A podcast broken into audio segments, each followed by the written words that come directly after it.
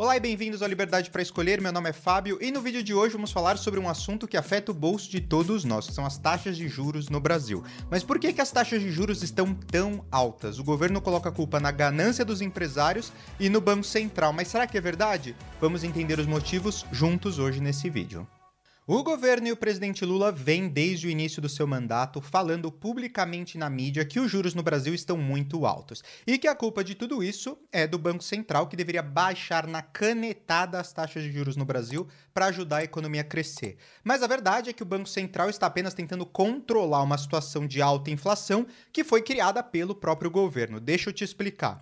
O governo, ele é um órgão executivo na nossa república. Ele é responsável por implementar os planos e administrar o interesse público na área de sua competência. Isso inclui tomar decisões práticas para que o governo funcione e colocar em prática as leis que foram aprovadas pelo órgão legislativo, que é o nosso Congresso Nacional. Já o Banco Central é uma autarquia cujo principal objetivo é assegurar o poder de compra da moeda nacional e garantir um sistema financeiro nacional sólido e eficiente. Inclusive, uma das metas do Banco Central é manter a inflação dentro da meta. E caso não seja cumprida, o diretor do Banco Central ele tem que dar explicações de por que não ficou dentro da meta estipulada.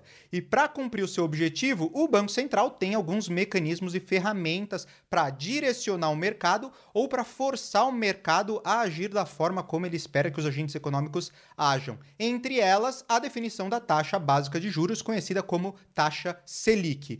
Então, em poucas palavras, palavras, o Banco Central ele não é responsável por aprovar novas leis, ele não é responsável por implementar as leis e menos ainda responsável por administrar o país. Essas são as responsabilidades do governo e do Congresso Nacional. Mas o Banco Central é responsável por fazer correções necessárias na economia para garantir que o país tenha um sistema financeiro sólido. Ele age nas consequências do que o governo e o Congresso decidem e implementam. Então, obviamente, ele não é a causa das altas taxas de juros no país, mas sim o médico que vai lá administrar o remédio no bêbado que está em coma alcoólico porque ele bebeu demais e foi além dos seus limites sem pensar nas consequências. Então, dito isso, quais são os motivos reais pelo qual as taxas de juros no Brasil estão tão altas? São essencialmente quatro motivos. O primeiro deles é a alta inadimplência. Quando muitas pessoas deixam de pagar suas dívidas, as instituições financeiras elas ficam mais receosas em emprestar dinheiro, o que acaba aumentando as taxas de juros no país. A taxa de juros, claro que por definição é o preço do dinheiro no tempo. Então, no geral, as pessoas se elas não pagam as suas dívidas, o custo de pegar dinheiro emprestado aumenta para todo mundo. E esse tem sido um problema recorrente no Brasil, especialmente nos últimos anos. De acordo com dados do Banco Central, a taxa de inadimplência das famílias brasileiras ela chegou a 4,7% em fevereiro de 2023, que é um aumento de 0,3 pontos percentuais em relação ao mês anterior. Isso significa que quase 5% das famílias brasileiras não estão conseguindo pagar as suas dívidas em dia, o que afeta diretamente a oferta de crédito no mercado.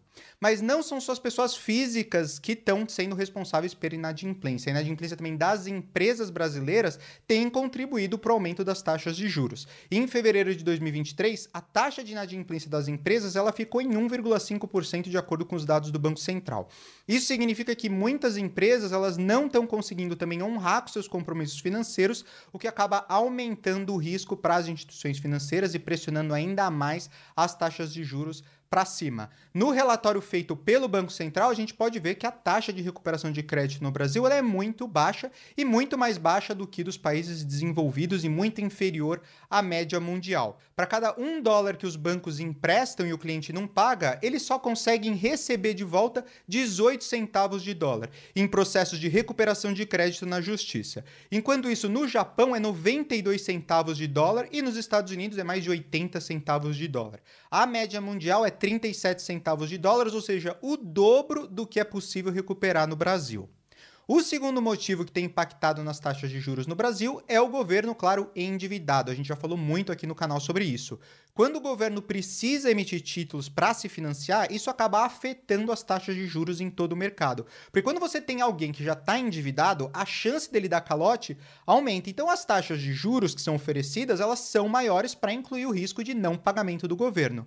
E como o endividamento do governo brasileiro tem sido muito alto, isso também contribui para manter as taxas elevadas. De acordo com dados do Tesouro Nacional, a dívida bruta do governo federal brasileiro chegou a 7,9 trilhões de reais em março de 2023, o que representa 88,2% do produto interno bruto, do PIB do nosso país. Em comparação com outros países emergentes que estão aí na média de torno de 65% do PIB, o Brasil está muito alavancado. Isso significa que o governo está devendo quase o equivalente de toda a nossa produção de bens e serviços no período de um ano. E quando o governo se endivida dessa forma, acaba elevando os riscos para os investidores e, claro, aumentando as taxas de juros. Mas por que, que o governo brasileiro se endivida tanto? Existem várias razões para isso, como, por exemplo, os gastos elevados com a Previdência Social, que já é um problema muito conhecido no Brasil, a necessidade de investir em infraestrutura e a dificuldade em controlar o crescimento das despesas públicas, que inclusive no governo Lula estão aumentando, porque o governo está mais focado em aumentar as despesas com programas sociais para cumprir as suas promessas de campanha. Além disso, a pandemia do Covid-19 também impactou significativamente as contas públicas, com o aumento dos gastos em saúde e a necessidade de implementar medidas para mitigar os efeitos econômicos da crise. Falamos também muito aqui no programa de como o governo Bolsonaro foi responsável por essa crise financeira que a gente está vivendo agora, com o aumento dos gastos públicos nos últimos anos. Então tem culpa para todo lado, mas ela sempre cai no governo executivo e no poder legislativo. É assim que a nossa república funciona. Outro fator que influencia as taxas de juros é a taxa de poupança. Quando a população e os consumidores eles não têm dinheiro guardado, ou seja, a poupança é baixa, há menos recursos disponíveis para serem emprestados. Isso porque os bancos usam os recursos dos depósitos dos clientes para darem de empréstimo para quem pede, o que também acaba pressionando as taxas de juros para cima. E infelizmente essa é uma realidade no Brasil, onde principalmente depois da pandemia, ou seja, onde as pessoas perderam renda, elas tiveram que consumir as suas economias e a taxa de poupança baixou bastante em comparação com a de outros países. De acordo com dados do Banco Central, a taxa de poupança no Brasil, ela ficou em 15,7% do PIB. Se comparado com outros países da América Latina, vemos que países como Colômbia, Peru, México e Chile, que são países menores que o Brasil e com menos riqueza, eles têm taxas de poupança mais altas. E em comparação à taxa de poupança na China, um país que seria uma economia semelhante à do Brasil, é de cerca de 46% do PIB. Essa diferença na taxa de poupança contribui para a disponibilidade de recursos para empréstimo e, consequentemente, para o nível de altas taxas de juros que são praticadas no mercado. Por fim, o risco fiscal é outro fator que tem impactado as taxas de juros no Brasil. O risco fiscal é a possibilidade de um governo não conseguir honrar com suas obrigações financeiras, como por exemplo pagar dívidas ou fornecedores. Quando o risco fiscal é alto, os investidores eles ficam mais receosos em emprestar dinheiro para o governo, o que pode aumentar as taxas de juros. E, infelizmente, o Brasil também tem enfrentado desafios fiscais significativos nos últimos anos, com um déficit fiscal elevado e uma dívida dívida pública crescente. Isso tem pressionado as taxas de juros para cima e criado uma incerteza no mercado. No relatório também que foi divulgado pelo Banco Central, podemos ver o CDS, Credit Default Swap do Brasil, que está na média desde 2010 próximo de 200, enquanto outros países da América Latina, de novo menores que o Brasil, tem um CDS mais baixo, ou seja, melhor com menos risco do que o Brasil. E esse indicador global que é reportado pelo FMI, pelo Fundo Monetário Internacional, ele demonstra que a situação fiscal no Brasil está pior do que outros países na América Latina. Então o Brasil ele tem que oferecer pagar mais, ou seja, uma taxa de juros maior para atrair credores para emprestarem dinheiro para o Brasil.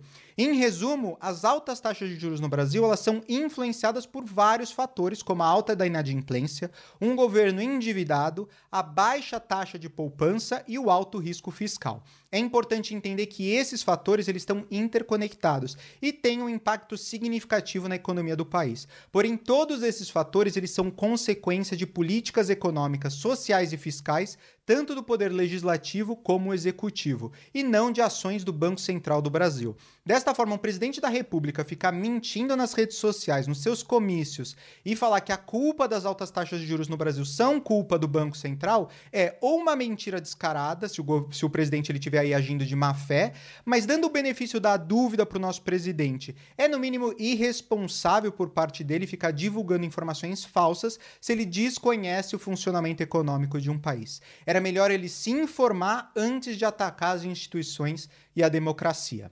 Espero que esse vídeo tenha sido útil para você entender um pouco mais sobre as taxas de juros no Brasil. Se você tiver alguma dúvida ou comentário, deixa ele aqui embaixo nos comentários que eu terei o maior prazer em responder. E não se esquece de curtir o vídeo, se inscrever no canal e ativar as notificações para receber mais conteúdo sobre consumidores, economia, liberalismo e política. Nos vemos na semana que vem. Tchau.